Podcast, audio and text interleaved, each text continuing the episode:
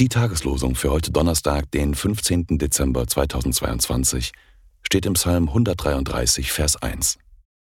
Siehe, wie fein und lieblich ist's, wenn Brüder einträchtig beieinander wohnen, denn dort verheißt der Herr Segen und Leben bis in Ewigkeit.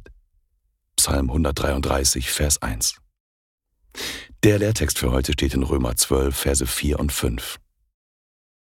Wie wir an einem Leib viele Glieder haben, aber nicht alle Glieder dieselbe Aufgabe haben, so sind wir die vielen ein Leib in Christus, aber untereinander ist einer des anderen Glied.